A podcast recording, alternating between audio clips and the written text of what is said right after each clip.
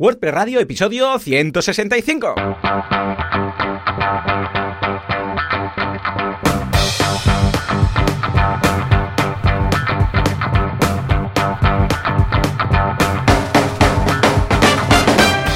A todo el mundo y bienvenidos un día más, una semana más, un miércoles más al fantástico mundo de WordPress Radio, el programa, el podcast en el que hablamos de este fantástico CMS con el que nos ganamos la vida, somos muy felices, montamos blogs, montamos e-commerce, montamos membership, montamos lo que haga falta, que es WordPress.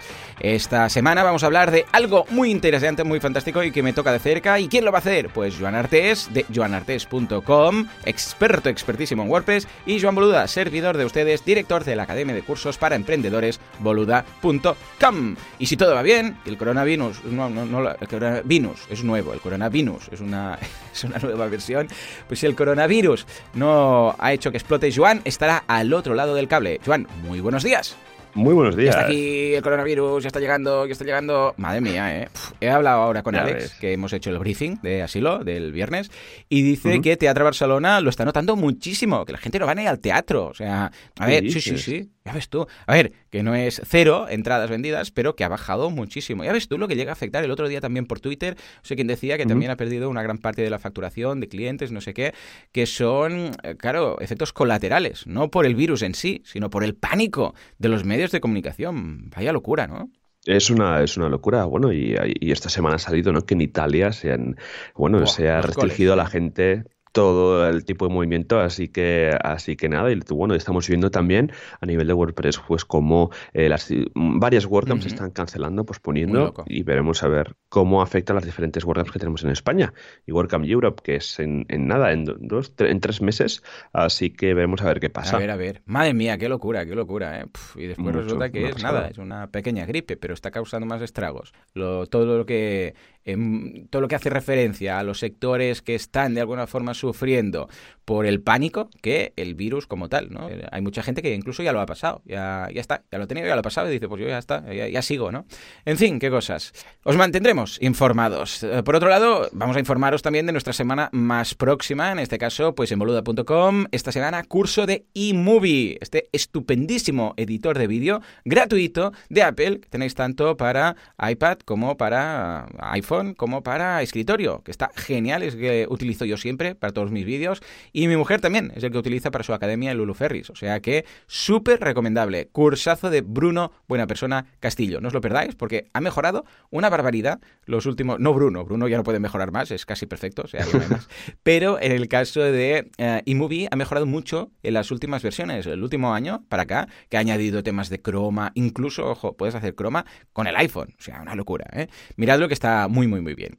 Y Joan, ¿tú qué? ¿Qué has hecho esta semanica? ¿O qué estás haciendo? Pues mira, esta semana he estado leyendo pues, todo lo que va a venir en WordPress 5.4. Oh, muy chulo, muy chulo. Porque viene un montón de novedades, tanto a nivel del editor. Bueno, ha habido un poco, está habiendo un poco de WordPress drama porque se ha decidido que por defecto el, editor de, bloques venga eh, activado en pantalla completa. O sea que tú entras, estás en WordPress o actualizas y zasca, pam. Entonces, claro, eh, esta decisión ha venido un poco del release lead, que en este caso es Matt, Matt Mullenbeck, y em, el cofundador de, WordPress. Y nada, él, se acoge a que ha habido pues testing interno, no sé dónde han salido estos números, y nada, ha dicho que, bueno, que los números decía que a la gente pues le gustaba más que estuvieran en pantalla completa.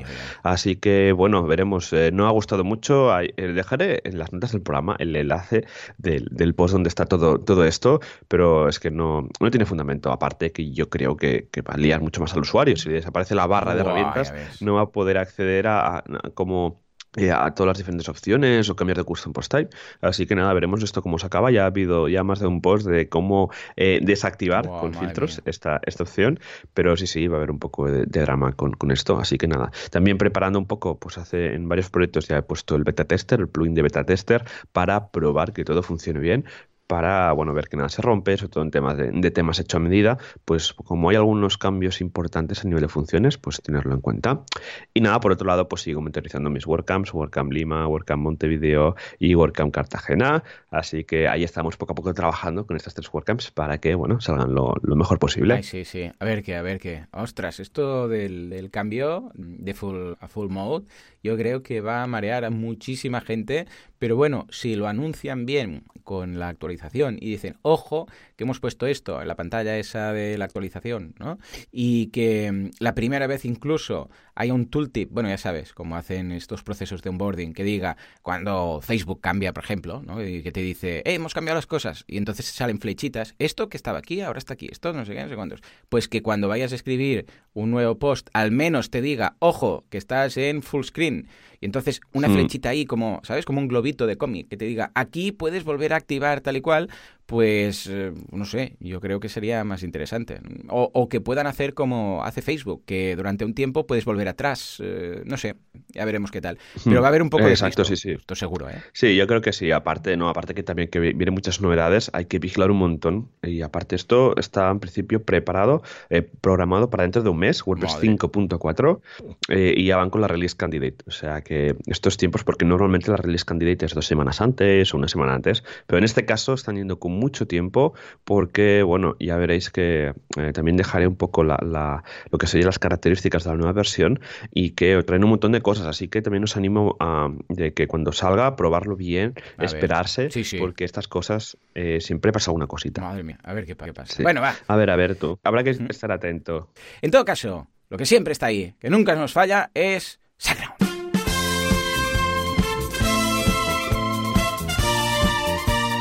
Siempre hay villanos, siempre hay héroes, siempre hay los que molestan en las películas que están ahí, pues intentando apresar a la, chica o destruir el mundo, pero siempre hay el, héroe, el héroe que está ahí diciendo, ¿qué pasa? ¿Qué pasa? Eh, eh, ¿Qué pasa? Pues en nuestro caso es SiteGround. El hosting que tiene las webs, esto siempre es muy interesante de contar, las webs arriba, claro que sí. Uptime 100%, velocidad de flash. Soporte técnico, ningún problema, cubiertos 24 horas al día, 7 días a la semana, 365 días al año, incluso si el febrero tiene 28 días también.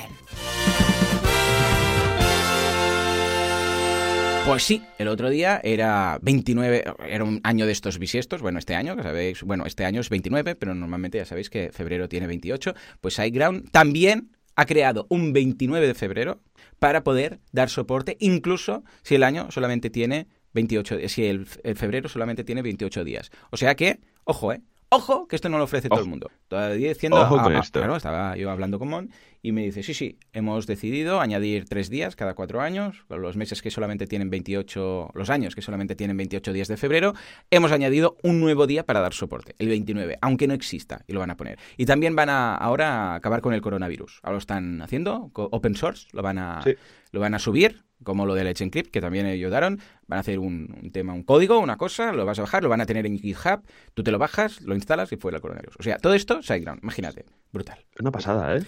Venga, va, ¿qué nos vas a contar de SiteGround que sea realidad en este, en este caso? pues mira, vamos a hablar esta semana de los centros de datos. Mm. Entonces, bueno, aquí sí que hay alguna novedad porque, bueno, todos los clientes de SiteGround habréis visto una noticia en el blog en el que comentan que, bueno, que están empezando a usar infraestructura de, Google, de Google Cloud, para alojar toda, toda lo que sean sus servidores, infraestructura, ¿no? Claro, Vamos a hablar de los centros de datos. Antes, pues cuando hablamos de esta parte, en, las, en los capítulos anteriores del podcast, pues hablamos de los que tienen en Europa, en Asia, en Estados Unidos. Pero claro, ahora teniendo, eh, usando la infraestructura de Google, pues ahora tienen un montón más de países, ¿no? Y aparte, que bueno, que al mejorarla pues tienen muchas más cosas positivas. Por ejemplo, una alta redundancia y disponibilidad. Al tener pues eh, estos centros de, Google, vamos, es, la tecnología es súper una pasada. Eh, bueno, que tienen todos sistemas para que si se cae la, luz, pues los servidores ni se enteren y tal. Pues esto gracias a que están usando ya la tecnología de, Google. Luego todo tema de conectividad. Bueno, eh, Google tiene la, red, una de las mejores redes de, fibra. Así que, bueno, pues mira, los servidores de SiteGround pueden disfrutar de esta conectividad, de esta super red que Google tiene distribuida por, por todo el mundo. Luego, hosting verde, esto es muy importante, ¿no? Es un tema que, ahora hoy en día pues está muy presente, ¿no? En, la, en cada uno de nosotros, pues mira, al usar también la tecnología de Google, pues al final Google compensa ah, siempre la energía que ellos usan en todos sus centros de datos, pues la compensan comprando energía verde. Así que, bueno, estos se comprometen a que sean eh, una empresa eh, de, que se llaman, que tenga la neutralidad del carbono. Para que, bueno, para que toda la energía que consuman, pues también la compren, la usen de, de verde. Y luego, ¿qué más? Eh, tema de CDN. Al tener esta super red gigante de Google, pues con 194 ubicaciones, ayudados también con la CDN de Clover. luego seguridad multicapa todo, bueno, ya no te imaginas ya lo, lo, chungo que debe ser acceder a un centro de datos de Google ahí con, con vamos, eh, con vigilantes de seguridad, con metralletas, que vamos, que ahí es imposible acceder, así que bueno, nuestros eh, eh, sus servidores están súper protegidos. Eh, brutal, ¿eh? Parece la guarida del malo. Échale un vistazo, sí, pero bueno, ¿eh? En este caso parece la guarida del malo, pero como Batman que tiene una Batcueva, ríete de la Batcueva de Batman. SiteGround tiene más. Venga, vamos, métele caña a algo, que empezamos ya con las novedades, con las noticias de la semana.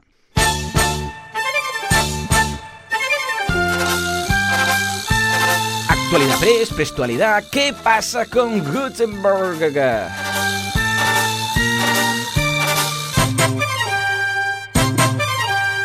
Muy bien, muy bien, muy bien. Claro, tenemos novedades de Gutenberg, pero también de otras cosas. ¿eh? Y vamos a empezar con una librería que han eh, dejado a la disposición de todo el mundo para crear plugins y themes, para desarrollo de plugins y themes. Esto es algo que no, no es de instalar, que digas, ah, pues lo instalo y ya lo tengo. No, esto es para desarrolladores.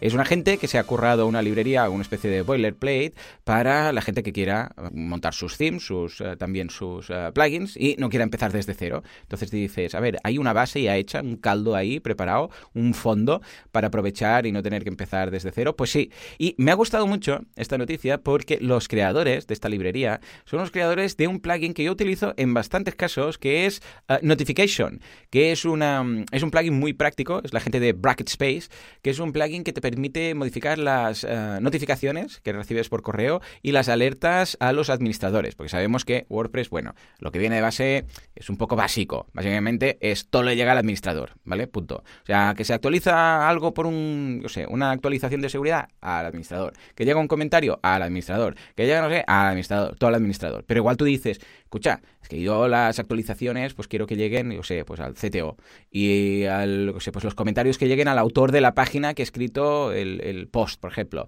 Y esto quiero que llegue a tres personas. Bueno, pues este plugin, que es gratuito, ¿eh? está en las notas del programa y en el repo, se llama Notification. De hecho, si vais a wordpress.org barra plugins barra notification, pues ahí lo veis. Y funciona muy bien, es muy cómodo y me ha hecho gracia cuando he visto que, que esta gente también ha liberado esto porque tienen más plugins, con lo que muy, muy recomendable. ¿Cómo lo veis, Juan? Yo lo veo súper bien, súper, súper interesante y, veremos ¿no? las diferentes eh, eh, librerías que, van saliendo, como la siguiente que, vamos a comentar. Pero claro, el, bloque de, el editor de bloques está ya más arraigado y van saliendo este tipo de cositas. Y esto, bueno, ayuda un montón de, de para pues un poco eh, ayudarse no como desarrollador el tema de, de poder encontrar este, este código y poderlo reusar. ¿no? Yo también, pues alguna vez he liberado algún, algún código porque también esto ayuda, ¿no? Que la gente pues lo, lo pueda usar o incluso lo mejore. Claro. Eso también es una cosa muy importante en, en, el open source. Sí, señor. Y en GitHub ya sabéis que es gratuito si es público el repositorio, con lo que podéis ah, aprovechar la comunidad, ya que lo tenéis montado. Escucha, es que es cierto que a veces da con un poco de cosa el hecho de decir, ostras, que la gente lo va a poder copiar y tal. Bueno, porque es la gracia, y más si estás en WordPress, que la gente lo que va a hacer no es, mm, pues lo voy a hacer yo por mi lado y tal, sino que va a contribuir. es, la, es la gracia mm. de abrir el código. Bueno, pues nada, nos vamos también a algo que, oh, cómo me ha gustado esto. Fuerte aplauso antes incluso de contarlo, por favor. Más, más, que es que oiga, que se oiga. es una colección de, templates, de plantillas para Gutenberg, pero atención, sin plugins, sin, sin un plugin, porque ya sabemos que hay muchos plugins que añaden bloques, ¿no? Igual tú dices, por ejemplo, necesito un pricing table, ¿vale? Para colocar precio y eh, poner en cada columna, pues, el precio, las características del producto, etcétera. Bueno, puedes, evidentemente, instalar un plugin para eso, que se llame, o sé, pues, pricing table block Gutenberg, ¿vale? Pero atención, porque en este caso no se trata de un plugin, como estamos habituados, sino que es un repositorio de plantillas de, atención, para Gutenberg, de copiar y pegar.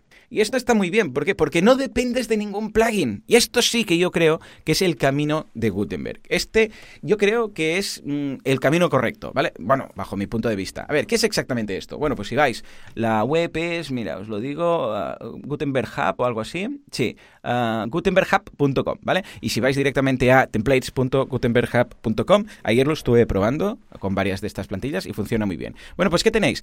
Tenéis más de 100 plantillas, entonces entráis en cada una de ellas, podéis filtrar y tal, entráis porque tiene como unas categorías, elegís la que queráis, por ejemplo, mira, esta de aquí que yo qué sé, pues es una tabla de precios o unas columnas o una galería de fotos o una, por ejemplo, una plantilla que tiene tres textos eh, a la izquierda y una imagen a la derecha, ¿qué tal? Bueno, hay muchos. La gracia es que además están en formato diapositiva, con lo que veis rápidamente si os interesa o no. Entonces, entráis, le dais a un botoncito que pone copiar código, o sea, clic, ¿eh? porque básicamente lo que hace es copiar el portapapeles, para entendernos. Vais a vuestro editor de WordPress, vais a nuevo post o nueva página o nuevo custom post type o lo que queráis, pegáis, o sea, control V para entendernos. Bueno, primero hacéis clic en el, contenido para, para, saber seguro que estáis ahí. Hacéis control V y ¡pa! Magia, magia queda todo ese bloque importado a través de un copiar-pegar de forma automática. O sea que no depende de ningún plugin, no hay locking, porque esto ya va con Gutenberg como tal. O sea, es que es como si fuera, yo sé, como si copiaras y pegaras HTML, para entendernos. Antiguamente, antes de Gutenberg, podías también ir, bueno, ahora también lo puedes hacer, ¿eh? Pues tú puedes crear algo en HTML, copiar, ir al editor de código, o sea, ponerlo en formato código, pegarlo, luego le dais a visual otra vez y lo veis, ¿no? Pues es ese concepto. ¿Por qué me gusta esto? Bueno, primero, porque es una librería gratuita que está ahí a disposición de todo el mundo, que está muy bien. Luego, porque no hay locking, porque no depende de ningún plugin. Y sobre todo, porque yo creo que es el futuro, ¿vale?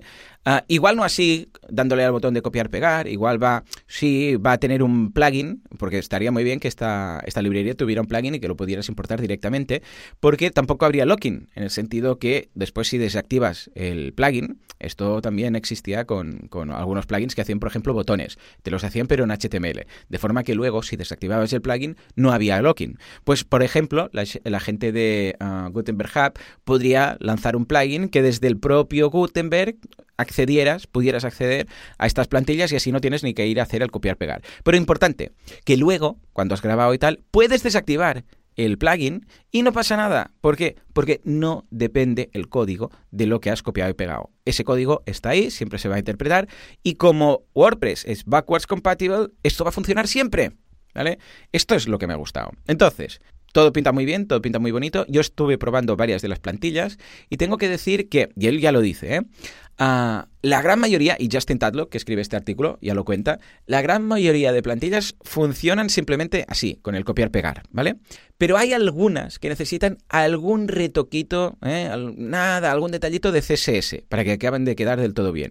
Entonces tenéis dos opciones. Estas plantillas que necesitan, te lo dice ahí, te dice, necesitan un poco de CSS. Bueno, pues debajo del copiar código tenéis el copiar CSS. Entonces, ¿qué podéis hacer? Dos opciones. Primera opción, le dais al botoncito de copiar CSS y lo colocáis en, por ejemplo, en el, en, el apartado de eh, personalizador. En el personalizador de WordPress, vais a personalizador, es una opción, ¿eh?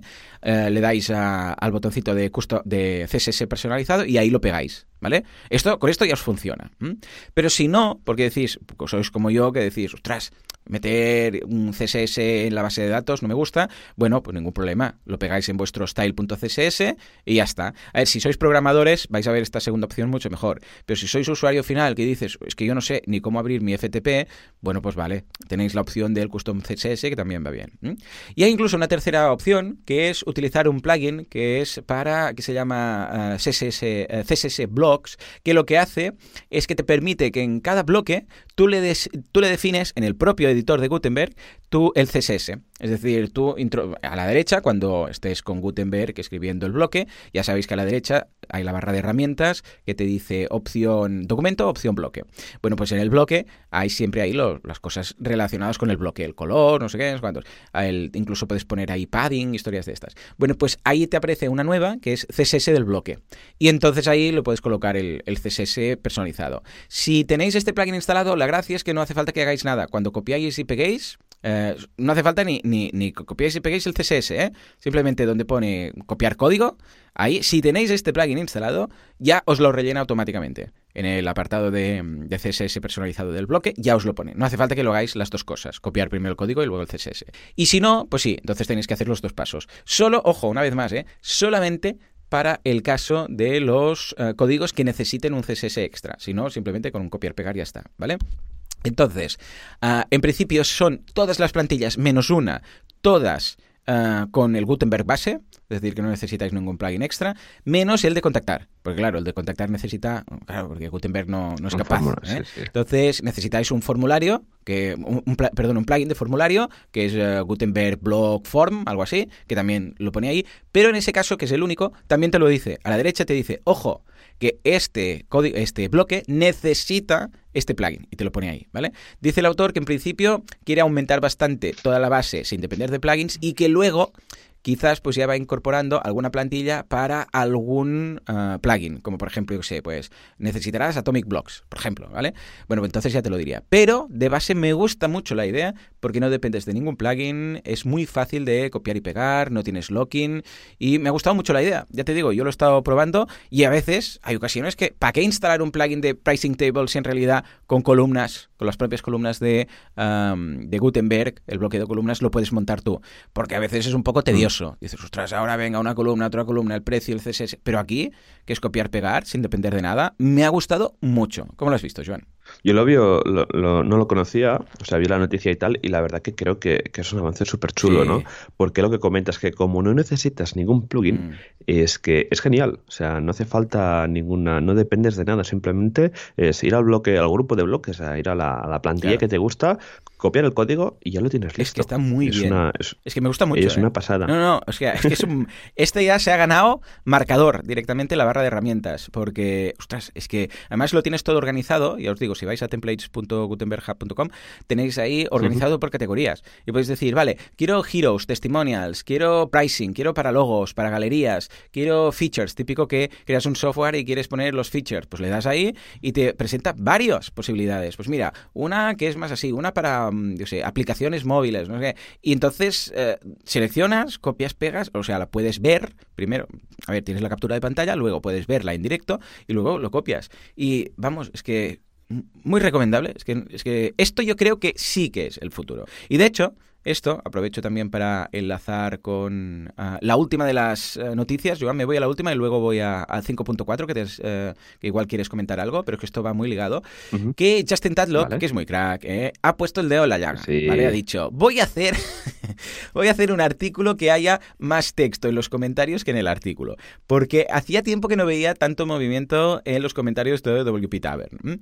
Y el título es, con acento carrascal, Will Page Builders Remain Competitive in the block area. Vale, era, era, area, era. Bueno, da igual. Aquí básicamente lo que dice es uh, los, uh, todos los um, editores visuales, estilo, por ejemplo, pues Elementor, ¿vale?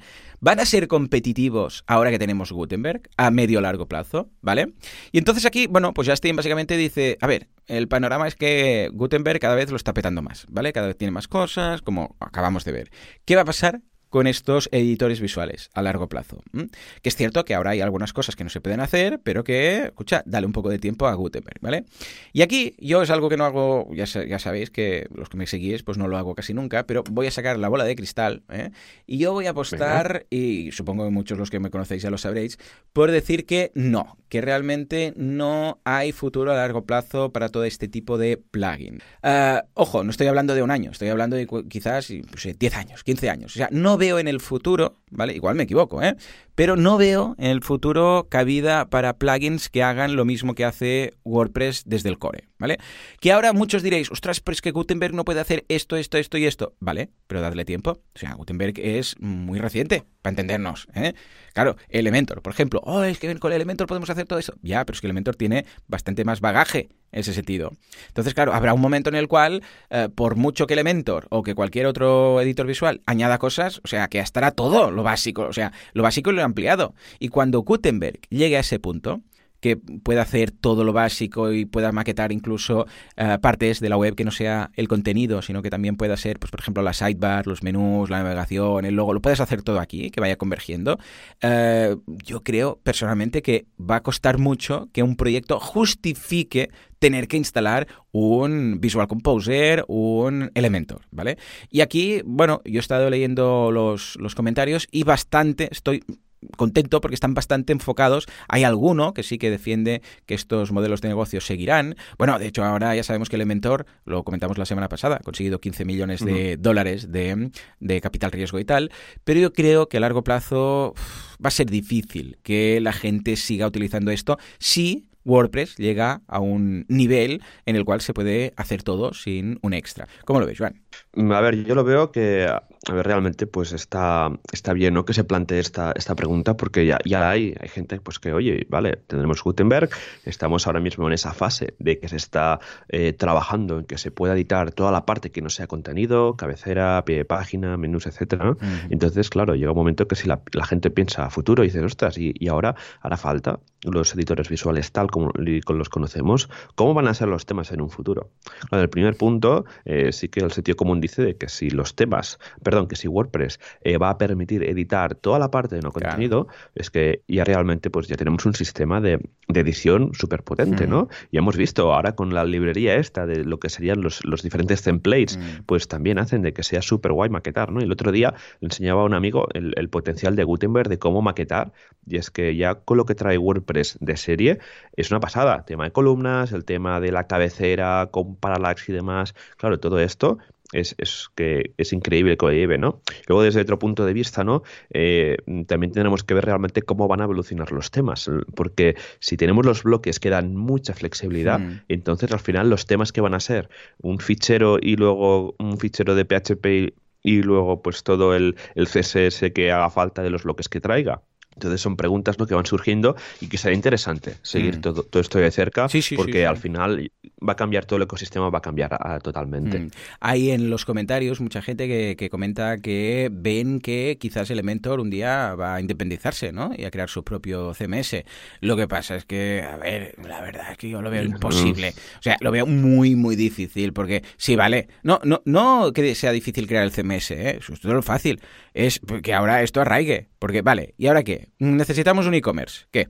A ver, ¿qué vamos a hacer? Claro, no, podemos usar WooCommerce, ¿no? Con lo que ya me explicarás tú. Ahora se tiene que crear un, claro, un e-commerce, un plugin de e-commerce para Elementor. Es que eh, y después todas las extensiones. Es... que es muy difícil hacer la competencia web. Yo creo que tirarán por el modelo de blogs premium, ¿no? Pero claro, tenemos tantos bloques ahora que, y tan chulos hmm. que tenemos que ver qué, puede aportar Elementor en este caso, ¿no? Entonces, aquí está. Eh, habrá que ver cómo evoluciona. porque yo también lo veo con todos los plugins de bloques, que en el momento en el cual WordPress tenga una base notable, el core, ¿eh? tenga una base notable de bloques, que, digas, es que con esto puede hacer la gran mayoría de cosas, mm, va a ser difícil que alguno... Porque realmente, si hay negocio, o sea, si hay suficiente masa crítica de gente como para que utilicen un bloque que no está en el core, a largo plazo se va a acabar introduciendo en el propio core. Pues van a decir, hey, esto es muy necesario. Porque mira, mm, ojo, que luego a partir de aquí WordPress pues decida usar ese plugin como uh, feature, uh, plugin as a feature o feature as a plugin y lo incorpore o compre propiamente el proyecto. Esto será otro tema. Pero yo creo que a la que algo guste mucho, mucho, se introducirá en el core. Claro que es la gracia de WordPress. Bueno, es mi punto de vista, ¿eh? Mm. Pero por favor, decidnos qué tal, ¿eh? Dejadnos comentarios y decidnos cómo veis el, el mundillo. Y finalmente, ahora sí, te dejo paso que tú lo has estado probando. WordPress 5.4 tiene algunas novedades muy interesantes, sobre todo cara a desarrolladores de themes y de, y de plugins. Cuéntanos, ¿qué, ¿qué te ha llamado la atención? Pues mira, de primero para los developers ya WordPress, eh, el editor, va a introducir dos nuevos bloques. Uno que sería el, el, botón, perdón, el bloque de iconos sociales, de que ya podremos eh, poner. Ojo, pues, importante esto si hacéis themes. Sí, eh, importantísimo, ¿no? A ver, que no es que se vaya a romper nada, sino que simplemente se añade un bloque, ¿no? Entonces, bueno, que al final, pues esto va a ayudar pues, a que pues, si tenemos una página que queremos insertar, los enlaces pues mira, esto ya, ya lo tendríamos en el, en el core de WordPress. Si estáis usando un plugin para eso, pues mira, ya lo podréis borrar porque WordPress 5.4 ya lo va a llevar y eh, va a permitir hasta incluir hasta 40 redes sociales diferentes. o, sea, que es bastante interesante. Bueno, para los desarrolladores de themes va muy bien, porque ya saben que no hacen, no hace falta que incluyan ni font awesome para, para los iconos de las redes sociales, que no hace falta que carguen sus propios eh, sistemas de redes sociales, sino que, hey, habiendo el bloque, aprovechemos lo que hay, ¿no? Exacto, sí, sí. ¿Qué más? También el, el, bloque de, botones que permitirá agrupar botones, etcétera, pues también lo tenemos por aquí. ¿Qué más? Tenemos tema de los, las configuraciones eh, predefinidas de los, de los gradientes, ¿no? Una API. Que esto, sí, sí, esto para tema de los bloques, ¿no? Que permite meter un gradient, pues hay una API que va a permitir pues jugar más con ella. Luego, eh, todo el tema de la maquetación, editor de bloques y los cambios que han habido en estilos. O sea, también se ha cambiado un poco lo que sería el CSS, así que hay que ir con cuidado con, con eso en la parte del editor solamente. Eh, si estáis metiendo estilos en la parte del editor, pues también tenedlo en cuenta. ¿Qué más? Se ha cambiado lo que sería el CSS del, widget de calendario. Eso de, bueno, más que el widget, eso la función de WordPress que te devuelve el calendario que va linkando pues los diferentes días de la, del mes con las publicaciones. También ha habido, se ha añadido alguna clase y se ha cambiado alguna, alguna. Pues ojo con eso también tenerlo en cuenta, ¿no? ¿Qué más? Eh, a nivel de editor de bloques, eh, bueno, no sé si esto lo podemos dejar casi por un programa Sí, ¿no? Yo creo que sí. Venga, va, vamos a ver si para el próximo podemos preparar un 5.4 a tope, ¿sí o qué? A tope, sí, pues porque ya te digo que es que es una release que viene muy, muy cargada. O sea, no de cosas visuales, sino de cosas por detrás que se han hecho, sobre todo por el tema del editor y temas y tal, que es muy interesante. Va, venga, pues prepárate tú para la semana que viene mismo, que, te toca. Y, y si vemos que no surge ningún tema en invitado de por medio, lo planteamos así. Va, que va a ser muy chulo pues venga, ahora sí, nos vamos. Bueno, a ver, tenemos feedback, lo que pasa es que nos hemos, nos hemos extendido mucho con las noticias porque había cosas chulas, o sea que, mira, directamente vamos a pasar al tema de la semana y el feedback lo acumulamos para la que viene. Bueno, va, vamos a leer una. va, va, que es que si no me... Venga, va, va, métele, métele. Sube, pero sube la música. Ahí, ahí. Feedback, press feed, free, fresh, friends.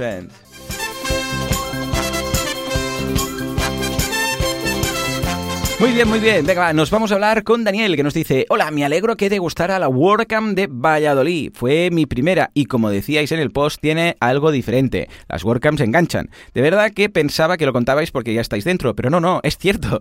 El ambiente no tiene nada que ver con otras charlas. Como era mi estreno, hablé con mucha gente, pero no pude hacerlo contigo, Joan Artés. Otra vez será. Gracias por la mención. No fuiste el único que temía mi, que mi charla fuera demasiado técnica. Había que animar y divulgar, no asustar, efectivamente. Nos vemos en la próxima, Daniel. Muy bien, muy bien, Daniel. Desde aquí un abrazo, ya lo comento Joan, y felicidades por tu estreno. Venga, va, nos vamos, ya que estamos ahí puestos, nos vamos a hablar con... A ver, a ver, Alex, que nos dice... Va, sí, y así dejamos... Va, estas dos, estas dos. Alex nos dice, hola Joan y Joan, me gustaría llamarme Joan, así se llaman los tres mosqueteros, y nos la pasaríamos bomba saludándolo. Eh, dice, total, uh, Joan, un gusto. Eh, espero que todos les vaya muy bien. En mi membership site quiero incorporar la opción de un sistema de votación con opción para que los usuarios agreguen propuestas. Exactamente, así como lo tenéis en wpradio.es barra ideas. Pero el plugin de Idea Factory lleva con telarañas desde hace 5 años y me pone muy nervioso un plugin tan desactualizado ponerlo en producción. ¿Ustedes llevan el plugin del repositorio? No, no es nuestro, ¿eh? pero es cierto que Aníbal, desde aquí un abrazo a Aníbal, nos ayudó mucho a acabar de mejorarlo. ¿eh? Tenemos una versión nueva, pero no tan estable como para ah, tomar el relevo del plugin. Dice, ¿han creado su propia versión? Sí, efectivamente. Recuerdo que en el episodio donde lo mencionan y tenían pensado hacerle una revisión. La hicieron, se puede comprar. Me interesa mucho por los simple y fácil que esté usar. Gracias de antemano en su tiempo por responder, Alex. A ver, os lo podemos dejar, ¿no? Sí, eh, podemos poner el zip ahí. Lo que pasa es que, a ver, Aníbal Ardit, desde aquí un abrazo, que es súper gran desarrollador, pues ha hecho su versión, bueno, nos ayudó, implicó mejoras, funcionar funciona, pero no estamos haciendo un seguimiento ni, una, mm, ni un mantenimiento del plugin como tal. Pero dejarlo ahí zip para quien lo quiera, sí, lo podemos dejar en las notas del programa, ¿no, Joan? Sí, mira, estoy apuntando ya para, coger el zip. Entonces, sí, luego ya, ya lo cogeremos de ahí. Estupendo. Y cualquier persona que quiera utilizarlo, pues adelante, ¿eh? Nosotros encantados. Exacto. Muy bien, ahora sí. Venga, va, nos vamos al tema de la week.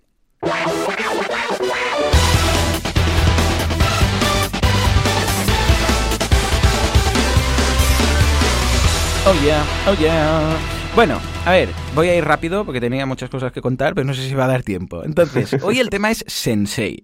Sensei es un plugin, es un LMS, Learning Management System, que es un plugin para WordPress. Entonces, lo que hace básicamente es convertir WordPress en una academia, para entendernos. ¿Por qué quiero destacar Sensei concretamente? Bueno, primero de todo porque es gratuito. Antes eh, no lo era. Durante un tiempo había sido un plugin de, pago de uh, WooCommerce, pero como ahora es de Automatic, eh, pues han visto que aquí la gracia está en ofrecer ofrecer una base gratuita y luego plugins de pago, extensiones, como hicieron en su momento con, por ejemplo, WP Job Manager, ¿eh? que es para crear bolsas de trabajo. Entonces es gratuito, Exacto. lo puedes probar, lo descargas, muy bonito, y luego, si quieres todos los extras, ¿eh? todos los, las florecillas y todos los decorados, pues entonces eh, tienes la opción de pago. Bueno, pues ¿por qué quiero destacarlo? Primero de todo, como digo, porque es gratuito. ¿Esto qué quiere decir? Que puedes descargarlo, bueno, está en el repositorio, si buscáis Sensei, pues está ahí. Tiene también, ojo, su página web, ¿eh? que es senseilms.com, y ahí hay la documentación y tal, pero también está en el repositorio. Pero sobre todo también porque es de Automatic, Claro, es de WooCommerce y por tanto de Automatic. Esto quiere decir que está respaldado por la gente no solamente de WooCommerce, sino ahora también de, WordPress, de Automatic, ¿no? Bueno, WordPress.com, no vamos a entrar aquí en si la fundación o si la empresa y tal, pero al fin y al cabo ya sabemos a qué nos referimos. Que en principio sería raro que sea un plugin que no se actualice, que se abandone, que rompa compatibilidad. ¿Por qué? Porque es la gente de Automatic la que está detrás, ¿vale? Pero por otro lado, también porque es gratuito. O sea, lo podéis activar, o sea, lo instaláis, lo activáis y tenéis la posibilidad de crear cursos de forma gratuita. Ojo, cursos gratuitos. Es decir, lo único que no podéis hacer es si luego, ahora repasaremos todo lo que se puede hacer, pero si luego lo queréis vender ese curso, entonces sí hay el plugin de pago que lo vincula con WooCommerce. Ahora llegaremos ahí. Pero antes de hablar del tema del pago, ¿qué es lo que te permite este plugin gratuito? Bueno, pues primero de todo, cuando lo instalas ves que te crea los CPTs de los cursos, los Custom Post Types. O sea, así como tienes páginas y entradas, también tienes cursos y lecciones. Y puedes crear tus cursos, tus lecciones, ningún problema. ¿no? no hace falta que con código vayas, crees tu custom post type de cursos, lecciones, sino que ya va todo. Y además las lecciones se pueden vincular a los cursos, con lo que en ese sentido es muy práctico tenerlo así. Luego también tiene un apartado de secretaría académica para ver los alumnos, eh, qué, en qué cursos están apuntados, qué cursos están haciendo, las notas. O sea, si fuera una universidad, si fuera un colegio, tendrías ahí todo lo que es secretaría académica. Cuando cuando dices, a ver, el expediente del alumno, qué notas ha sacado de cada cosa, dónde está apuntado, qué ha comprado, bueno, lo tenéis todo ahí. Y esto es muy cómodo, porque no tienes que ir mirando, pues yo qué sé, en los usuarios uno a uno, sino que lo puedes tener todo ahí. Y puedes filtrar por alumnos, alumnos que han hecho este curso, ¡pum! Los tienes todos ahí. O sea, es práctico. Luego, ¿qué más tiene? Una opción muy interesante de exámenes. Y es curioso porque ahora estoy, he querido también destacar Sensei porque estoy montando un pequeño proyecto a raíz del examen que hice de, marketing online hace unas semanas, que gustó mucho, mucho, ah, mucho. Lo hice con un, mm. con un Google Form súper facilito, ¿no? Pero gustó tanto que pensé, bueno, va, voy a hacerlo un poco más, un poco más chulo, ¿no? Y estoy montando un, proyecto así muy sencillito, ¿eh? Con Sensei. Y claro, lo interesante de hacerlo con Sensei es que tienes dos tipos de. Bueno, para empezar, tienes dos tipos de pregunta, que son las automáticas y las que se corrigen de forma automática y las de forma manual, ¿vale? Entonces, las de forma automática, eh, pues evidentemente tienen que ser o bien preguntas test, ¿eh? porque tú dices, esta es la opción correcta, y estas son incorrectas, entonces se puede autocorregir, o preguntas de verdadero o falso, ¿eh? ¿Esta afirmación es verdadera? Sí, no, ¿vale? Y finalmente también la de rellenar, que esto es muy práctico. ¿eh? Esto lo hacíamos todos en, el cole, los exámenes de inglés, que faltaba una palabra, había un párrafo, faltaba una palabra, decía fill the gap, ¿no? Y tenías que poner ahí sing, sing, Bueno, esto también te lo permite. Claro, fíjate que esto es fácil de corregir, Joan, porque es una comparación. Si ha escrito bien la palabra, pues ya está. Mm, ok, si no lo ha escrito bien, aunque sea por un acento, bueno, el inglés no tiene acentos, pero quizás en nuestro caso pues sí, pues se podría hacer. Incluso puedes poner variaciones de la palabra, por si la escribe mal, o sea, sin acento, ¿vale? Entonces pones, estas tres palabras serían correctas, ¿vale? Pues también lo puedes hacer. Y luego tienes las correcciones manuales, es decir, corrección, preguntas que es de párrafo, ¿eh? que ¿Cuál es no sé qué? Pues entonces tú tienes que responder ahí, pues yo creo que la... O, ¿Quién eran los griegos? Pues los griegos eran, o sea, estos no sé qué, o los fenicios de dónde vinieron. Claro, si es algo abierto, como un examen típico de, o sea, de bachillerato de historia, pues entonces mm, Sensei no te lo corrige, ¿vale? Porque sería muy difícil que Sensei entendiera de, todos los temas, ¿no? Entonces tienes la opción de una línea, de, de un textaria, de varias líneas, o incluso, ojo, la opción de subir un archivo. Imagínate que, yo sé, tiene que hacer algo el, el, alumno y dibujar algo. Una escuela de dibujo. Sube aquí un retrato de no sé qué por ejemplo, ¿no? Bueno, pues claro, esto no se puede corregir al momento. Entonces, ¿qué ocurre en estos casos? Que en lugar de corregir, lo que hace es que queda pendiente y el profesor luego puede ir examen a examen, mirar la respuesta y darle el ok o el no ok. O asignarle un, no sé, medio punto, por ejemplo, ¿vale? Pero que se puede hacer muy chulo. Ah, eso sí, si buscáis escalabilidad, olvidaros de estas, ¿eh? Porque es que, claro, en, este... Fueron miles de personas que participaron en el examen. Entonces, imaginaros, si tuviera que ir uno a uno, corregir la respuesta sería una locura. Que, por cierto, las respuestas las seguramente las haremos o esta semana, o este viernes, o el viernes que viene, ya publicaré las respuestas y todos recibiréis los resultados. Bueno, va, más cosas que puede hacer. Ah, en, cuanto a las preguntas, lo que haces tú es crear lo que se llama un banco de preguntas. ¿Qué es un banco de preguntas? Pues imaginémonos que tú dices, bueno, pues voy a, pues voy a explicar las guerras púnicas, ¿vale? Y em, a partir de aquí empiezo a crear 20, 30, 40, 50 preguntas, desde que quién ganó la Segunda Guerra Púnica, a quién eran, yo sé, qué eran los trirremos, o dónde se firmó el pacto de, o cuál era el nombre del pacto que cerró la última Guerra Púnica, ¿vale? Todo este tipo de cosas y no hace falta que el alumno las conteste todas. Tú creas 30, 40, 50 y luego le dices, este examen, este quiz, va a tener 10, que puedes elegirlas o pueden ser aleatorias. Es decir, le dices, pilla 10, ¿vale? Esto es como funcionan los certificados de Google, que tienen de Analytics y de AdWords, que tienen pues miles de preguntas, entonces cuando tú haces el examen te asignan de las miles de preguntas, pues 20 o 30 al azar. Esto también pasa en muchas universidades, ¿eh? Que cuando estudias muchos exámenes de años anteriores, cuando te preparas para el examen, hay algunas preguntas que se ves que se repiten. ¿eh? Y dices, hombre, cuando y luego cuando te toca una de esas dices, hombre, resultado 40, ya me lo sé. Otra ¿eh? Pues bueno, eh, es cómodo porque así simplemente tú vas añadiendo preguntas y luego automáticamente le puedes decir elige tantas o incluso por categorías. Tú las puedes categorizar, decir, por ejemplo, preguntas de sí o no, preguntas de mm, grado difícil, preguntas de tal. Y le dices, mira, ponme dos preguntas de sí o no, tres preguntas de grado difícil y cuatro preguntas de rellenar. Y bueno, las categorías las creas tú, ¿eh? O sea, puedes crear las categorías como tú quieras. Igual, historia moderna y hay varias categorías, o historia del mundo. Y pones, pues mira, historia del mundo ponme tres preguntas de prehistoria, cuatro preguntas de edad, eh, de edad media y tres de, no sé, pues de del neolítico, ¿vale? Bueno, pues esto lo puedes hacer. Con lo que, muy flexible, muy cómodo, ¿vale? Por cierto, todo esto que estoy resumiendo, si queréis tenemos curso, ¿eh? En boluda.com, además lo hemos rehecho desde cero hace poco, Ángel Cabaleiro, que solo ha currado, y lo tenéis, pues dejaré, dejaré el examen, digo, dejaré el enlace en las notas del programa, ¿eh? Te lo he dejado por ahí, Joan. Bueno, pues lo que digo, todo esto lo podéis hacer, y hasta aquí todo es gratis, ¿eh? Lo que estoy contando. Venga, luego, también puedes obligar a pasar el examen para seguir a la siguiente lección. Esto es opcional. Pues decir, hey, si quieres pasar a la unidad 2 de este curso, debes aprobar y con tal nota como mínimo para pasar a la unidad 2. Si no sacas como mínimo un 80, por ejemplo, pues no pasas. Esto también es muy cómodo para aseguraros que el alumno, evidentemente que el alumno puede hacer trampas y mira, eh, se trae un profe de historia que le haga el examen y ya está, ¿no? Pero la idea es que intente el alumno aprender, no solamente escuchar y pasar sin haber digerido los conceptos. O sea que también se puede hacer. Se pueden randomizar las preguntas, las respuestas, ¿eh? en lugar de que siempre aparezcan las respuestas en el mismo orden que vayan cambiando, no hay ningún problema. Y también las preguntas, de forma que si tienes 10 preguntas, que las pregunte de forma ah, aleatoria cada vez dejamos ya de lado el tema de los exámenes. Nos vamos al progreso del alumno. El alumno sabe en todo momento cuáles cursos está apuntado, ah, por dónde va. Hay incluso un termómetro ahí que lo puedes CCSear, ¿eh? para entenderlo, CCSear, ¿eh?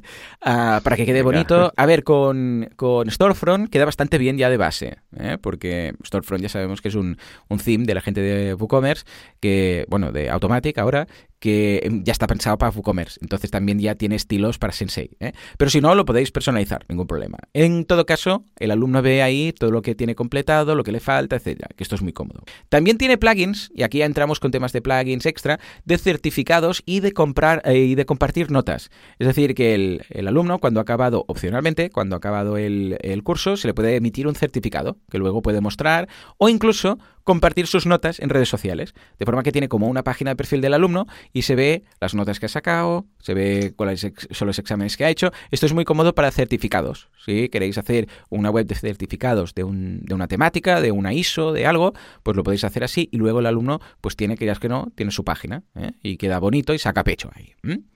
Y luego, ahora ya sí, entramos al tema de la venta de cursos. Si bien es cierto que todo esto lo podíamos hacer sin problemas eh, de forma gratuita, ahora sí queremos vender nuestro curso, que hay varias opciones, ya debemos pasar por caja. ¿Por qué? Porque tenemos que cerrar el contenido. Y para esto tenemos que, bueno, hay varias opciones, ¿eh? Pero si queremos, por ejemplo, vender los cursos por separado, y dices, pues me he creado tres cursos de inglés, nivel básico, intermedio y avanzado. El, el básico será gratuito, pero el intermedio va a costar, yo sé, 5 euros y el avanzado 10, ¿vale? Bueno, entonces, ¿qué tienes que hacer? Instalar WooCommerce, ¿vale? Que es lo que yo recomiendo, ¿se puede hacer con algún, yo sé, con EDD?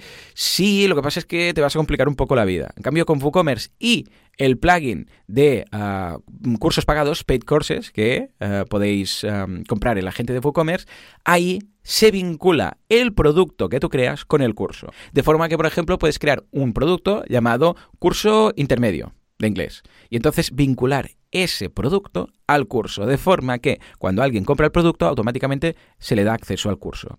Y ojo, porque esto es flexible en el sentido de que luego puedes crear otro producto que se llame curso avanzado o incluso pack de cursos. Tú creas un producto y dices, este producto, cuando alguien lo compre, tiene acceso a todos estos cursos, que puede ser uno, tres, cien o todos los que tengas, ¿vale?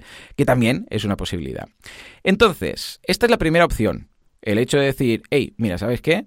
Yo lo que voy a hacer es dar acceso, pero curso a curso, y los vendo por separado. Pero también lo puedes hacer formato membership site, es decir, como en Boluda, que tú te apuntas a Boluda y tienes acceso a todos los cursos, o formato Netflix o formato Spotify, ¿vale?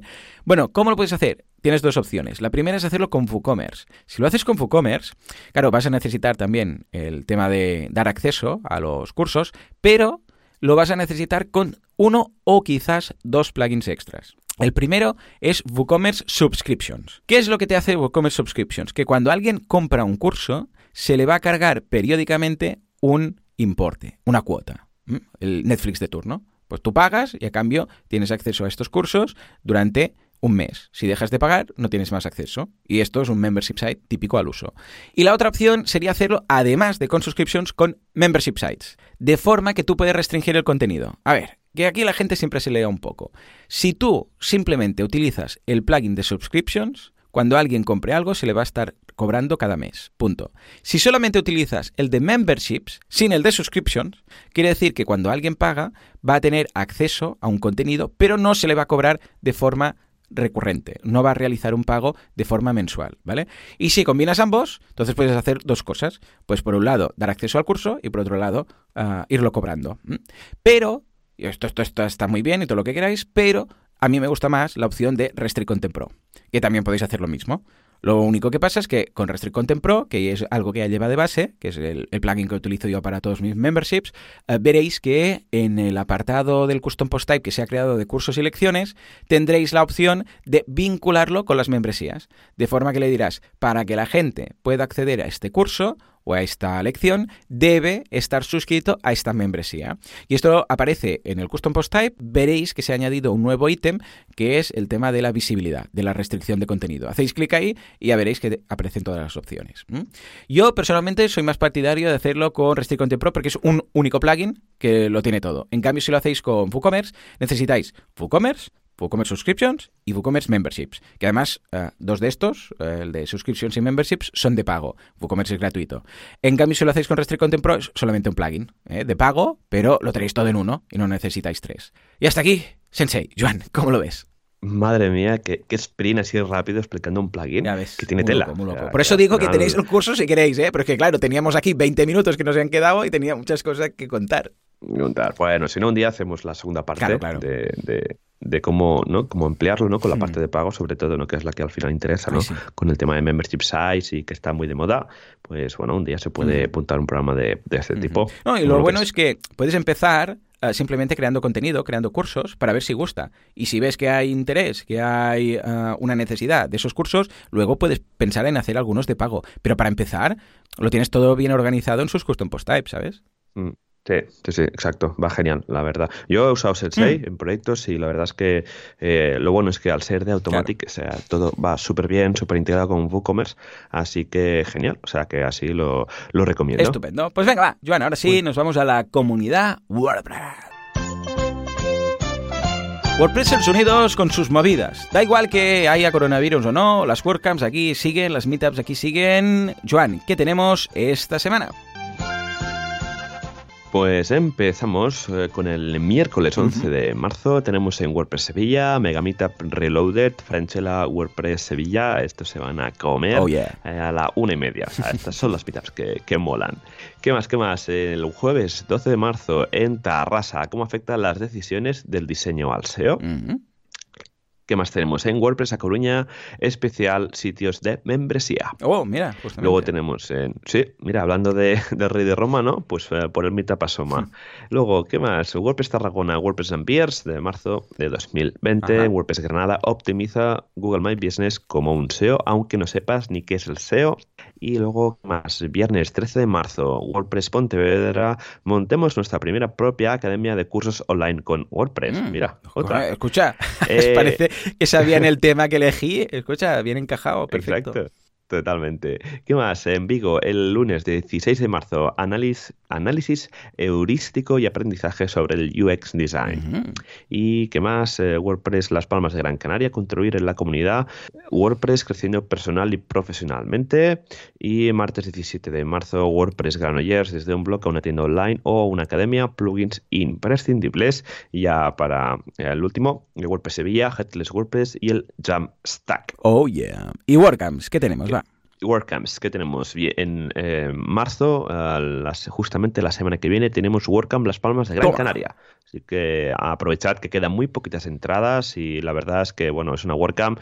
Yo fui la del 2017, si no recuerdo mal, y me lo pasé genial. O sea, ya solo nada por el tiempo que estuvimos Nice. en la isla, hacía súper buen tiempo y la verdad que la isla mola un montón. ¿Qué más? Eh, del viernes 24 de abril al 26 de abril tenemos la WordCamp Bilbao, luego tenemos la WordCamp Madrid del 9 al 10 de mayo, WordCamp Irún del 23 al 24 de mayo, WordCamp Europe en Porto del 4 al 6 de junio, WordCamp Centroamérica del 17 al 19 de septiembre, esta es en Managua, en Nicaragua, luego eh, WordCamp para creadores de contenido del 20 de Barcelona del 23 al 24 de octubre y WordCamp USA del 27 al 29 de octubre. Estupendo. Pues venga, échale un vistazo, que hay muchas Y ahora que de momento nos dejan viajar y no nos cierran los aeropuertos, aprovechemos. A ver, a ver. Eso, eso, a ver, a ver. En fin, señores, pues ya está, hasta aquí el programa de hoy. Como siempre, muchísimas gracias por todo, por estar ahí al otro lado, por mm, darle al me gusta, por suscribiros a Spotify, por los comentarios en iBox, por los comentarios en los comentarios de los eh, programas, por todo en general, por ser buenas personas, por ser WordPressers y por hablar también de este podcast. Señores, nos escuchamos dentro de una semana, dentro de siete días, con más WordPress, con más radio en wordpressradio.es. Hasta entonces, adiós.